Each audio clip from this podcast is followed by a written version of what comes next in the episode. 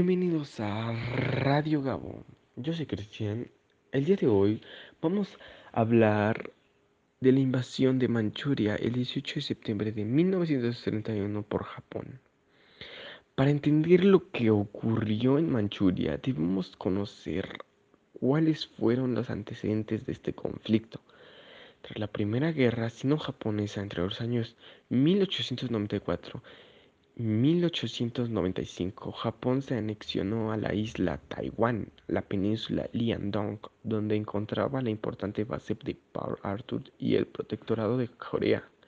Más tarde, Japón se vio obligado a ceder a Port Arthur a Rusia.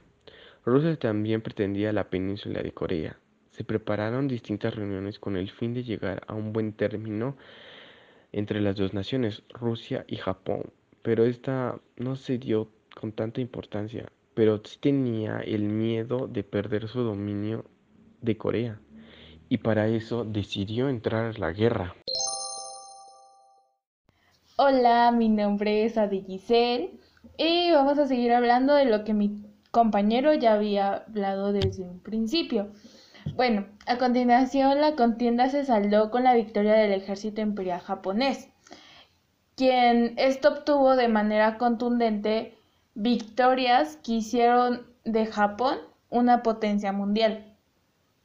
Se trataba de la primera vez que un país asiático vencía a una potencia europea. Ahora, Japón se acababa de consolidar como un país importante en el orden mundial. Por todo el contrario, la derrota provocó que en el imperio ruso un estado de ánimo insatisfacción y repulsa hacia un gobierno corrupto, provocando lo que se le llamó la Revolución Rusa del año de 1905. Hola, ¿qué tal? Mi nombre es José María Gabriel Miranda Campos y el día de hoy voy a hablar sobre la invasión de Manchuria.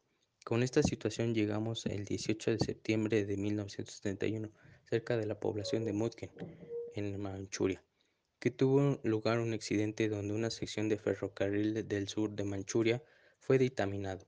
El ferrocarril era propiedad de la compañía de ferrocarriles japonesa.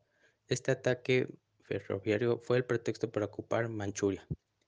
Japón acusó del incidente a China, aunque entre la comunidad internacional sobrevolaba la sospecha de que en realidad se había tratado de un sabotaje del propio ejército japonés que custodiaba la línea que ocupaba la región y anexionarse del territorio bajo el control chino.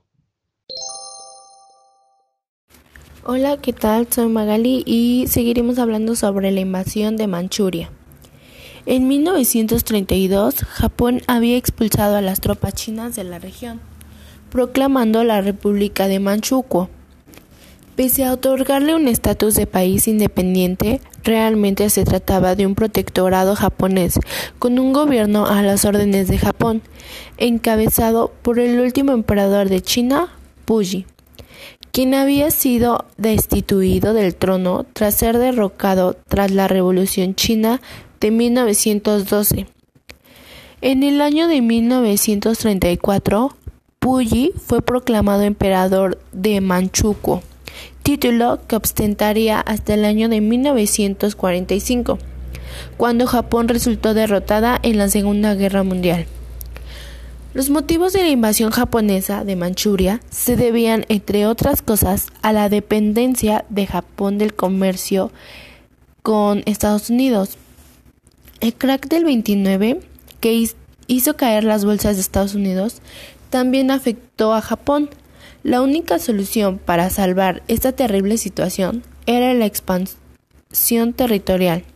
Se necesitaban materias primas y Manchuria era famosa por sus abundantes minas de carbón. Hola, ¿qué tal? Soy Cindy Torres y continuamos en Radio Gabo. Bien, consecuencias de la invasión de Manchuria.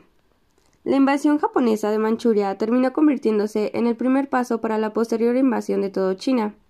En 1937, que terminaría desembocando en hechos luctuosos como la masacre de Nanking, con el tiempo lo ocurrido en la religión manchú acabaría siendo un antecedente de la posterior Segunda Guerra Mundial. La invasión de Manchuria también mostró hasta qué punto el ejército japonés actuaba al margen del gobierno, cuando surgían problemas sobre política exterior.